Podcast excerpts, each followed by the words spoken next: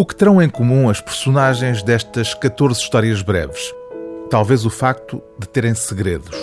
Em Atrás da Porta e Outros Contos, a escritora Tiolinda Gerção prossegue na exploração dos recantos da alma humana num conjunto de narrativas que poderia facilmente resumir-se sob a designação do livro anterior da autora, também ele curiosamente constituído por 14 contos. Chamava-se essa recolha de 2016, cujo título se ajusta na perfeição a este novo livro, Prantos, Amores e Outros Desvarios. Aliás, os processos narrativos são os mesmos.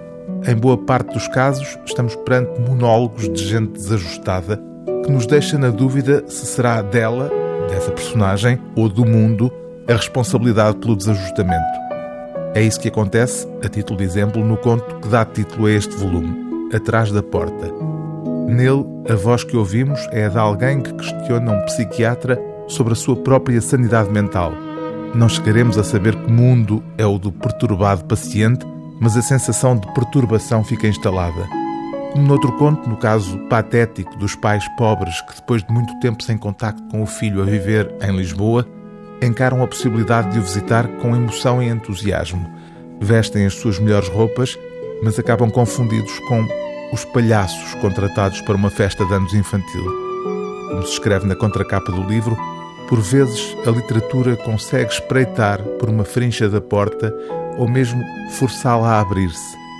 É esse, uma vez mais, o propósito de Tiolinda Gerção neste livro que se inicia com uma espécie de oração motivacional em que adivinhamos a autora a falar diretamente para cada uma das personagens destes contos.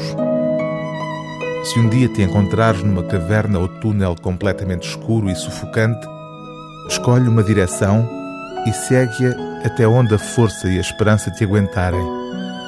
Resiste agarrando-te às paredes, escavando em volta, rastejando na lama, nadando em poços ou correntes de ar que subitamente te arrastem a ponto de te sentires morrer resiste, apesar de tudo, e não cedas.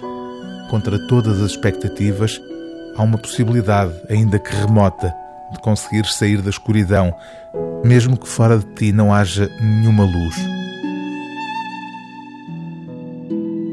O livro do dia TSF é Atrás da Porta e Outras Histórias de Tiolinda Gerção, edição Porto Editora.